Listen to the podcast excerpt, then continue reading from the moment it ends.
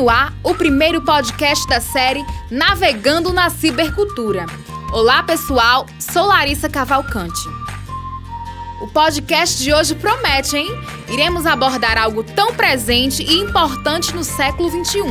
Bom, teremos uma convidada especial que vai esclarecer algumas dúvidas mais frequentes sobre a cibercultura. E o tema do programa é analisar o comportamento humano sob os parâmetros do mundo virtual. Fiquem ligadinhos que o papo de hoje será muito produtivo. Desde já, concedo a oportunidade à nossa convidada de hoje para se apresentar e falar um pouquinho sobre ela. Eu sou Maria Lima, sou jornalista, formada em comunicação social, jornalismo e multimeios, sou administradora de empresas e sou especialista em marketing estratégico que são áreas assim que se completam em muitas situações, porque hoje eu sou professora de comunicação social, do curso de comunicação social, publicidade e propaganda. Então a gente acaba transitando pelo meio de comunicação, um pouco na publicidade e propaganda, que lida bem com marketing, e na comunicação social. Perceberam que o papo de hoje promete, hein? Para falar do assunto, nada melhor que alguém com bastante experiência, não é mesmo? Então, para darmos início ao nosso debate, vamos para a primeira pergunta. Bom, Maria, o que você entende por cibercultura? É, qual o conceito? Bom, a cibercultura, a cibercultura aparece e cresce no espaço imensurável que é o virtual, em comunidades virtuais, interconectadas, de inteligências coletivas. E o que o mundo é esse? Qual é esse mundo? O que é? Qual é esse entendimento? É único? Bom, primeiro eu acredito que não é e não pode ser singular por se tratar de um universo virtual, universo de cultura e de todo um movimento de comunicação universal. Esses universos se constroem a partir de comunidades virtuais com afinidade de interesses, de conhecimentos, sobre projetos que são mútuos, em um processo de cooperação, um processo de troca que compartilham seus interesses, um interesse do coletivo inteligente, mais rápido, mais capaz de aprender e de inventar.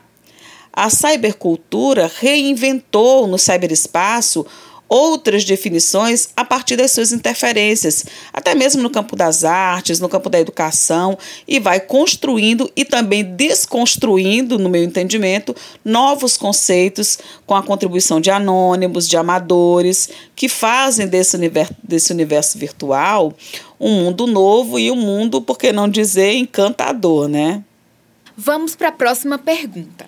Você acha que a sociedade já está adaptada a esse novo momento ou a realidade digital ainda é para a minoria? Se a sociedade está adaptada a esse novo momento, bom, deixa eu explicar aqui. Minha mãe, Dona Judete Lima, ela tem 66 anos, mas ela é muito conectada à internet, às redes sociais, e ela costuma me dizer que adora viajar é esse o verbo que ela usa, viajar pelo mundo, conhecer coisas novas sem sair de casa.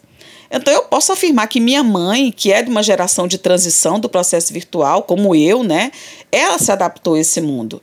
Diferente do que os teóricos chamam de nativos digitais, que já nasceram, já cresceram nessa era digital, minha mãe ela foi conhecendo, ela foi descobrindo e ela foi se adaptando.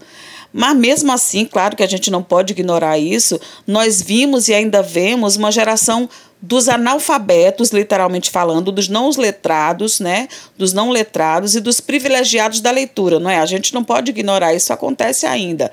Então, nós ainda percebemos que existe sim uma grande parte da sociedade que não se adaptou e que nem conhece a rede mundial de computadores, que eles estão noutra realidade. Então, esse processo de transição é, digamos assim, esse processo de transição virtual, ele ainda existe sim, a gente ainda vai acompanhar. O que trazemos da nossa cultura empírica para o meio da cibercultura?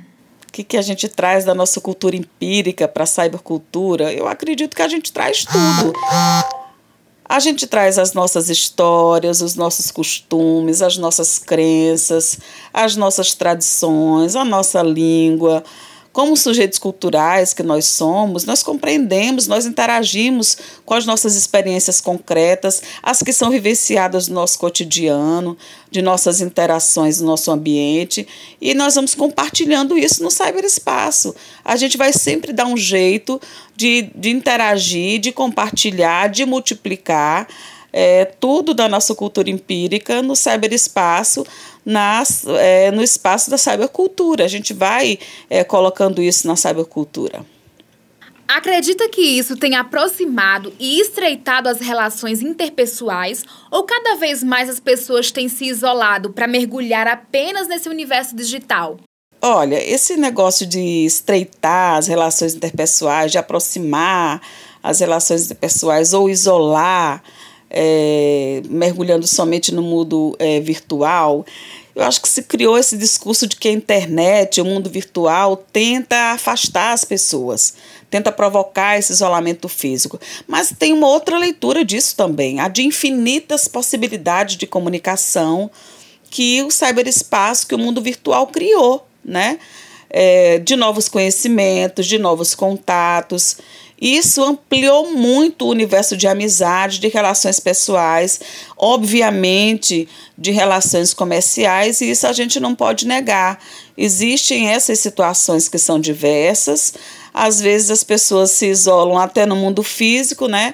É, essa história é muito complexa, isso é uma, uma opinião muito relativa, mas eu acredito mais na amplitude da comunicação, das relações que se criou no mundo virtual do que do isolamento. Eu vejo mais a possibilidade de ampliar o universo de comunicação do que do isolamento propriamente. Eu tenho mais experiências de ampliação de comunicação do que de isolamento. Na sua opinião, qual futuro nos reserva uma vez que estamos conectados com o mundo digital ao mundo físico? Olha, isso é uma pergunta complexa e e até fácil de responder, porque o mundo virtual está cada vez mais presente na nossa vida, na nossa vida pessoal, na nossa vida profissional. Isso é irreversível, isso é inegável, é o presente e é claro que é o futuro. Nós seremos mais virtuais do que físicos no sentido é, operacional, comercial, organizacional, institucional, é, de, de negociação, de dinamismo, de otimização das relações é, profissionais. É uma constatação, mais do que uma opinião, é uma constatação. É, não tem é, como voltar, não, não vai ter, a gente não vai mais voltar a escrever bilhetinhos, cartas, comunicações internas. não dá mais para a gente voltar ao tempo da datilografia, né? A gente vai avançar muito nisso. O que é isso que o futuro nos reserva, um avanço tecnológico, um avanço desse, desse tipo de comunicação. Eu acredito que cada vez mais dinâmica e tecnológica a cada dia. É assim que eu vejo. Não vejo é, mal nenhum nisso. Eu acho que tudo precisa ser dosado, obviamente, mas é, é inegável que é por esse caminho que nós vamos, sim. Eu agradeço a, o privilégio de conversar com vocês nesse podcast e principalmente por ser um espaço de discussão acadêmica.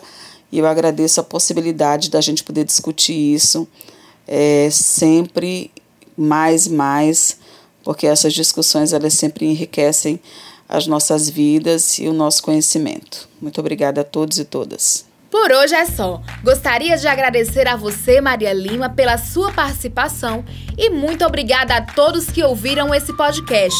Se vocês quiserem saber mais sobre a cibercultura, teremos outros podcasts. Bom, para conferir os episódios de Navegando na Cibercultura, você já sabe, né? É só acessar o Spotify com o tema Navegando na Cibercultura e ficar por dentro de todos os conteúdos. Beijo e até a próxima! Operação de áudio Eli Anderson, produção Larissa Cavalcante, locução Larissa Cavalcante, participação Maria Lima esse programa é uma atividade da disciplina de Antropologia Digital do curso de Publicidade e Propaganda da Faculdade São Francisco de Juazeiro, sob orientação do professor Pablo Michel.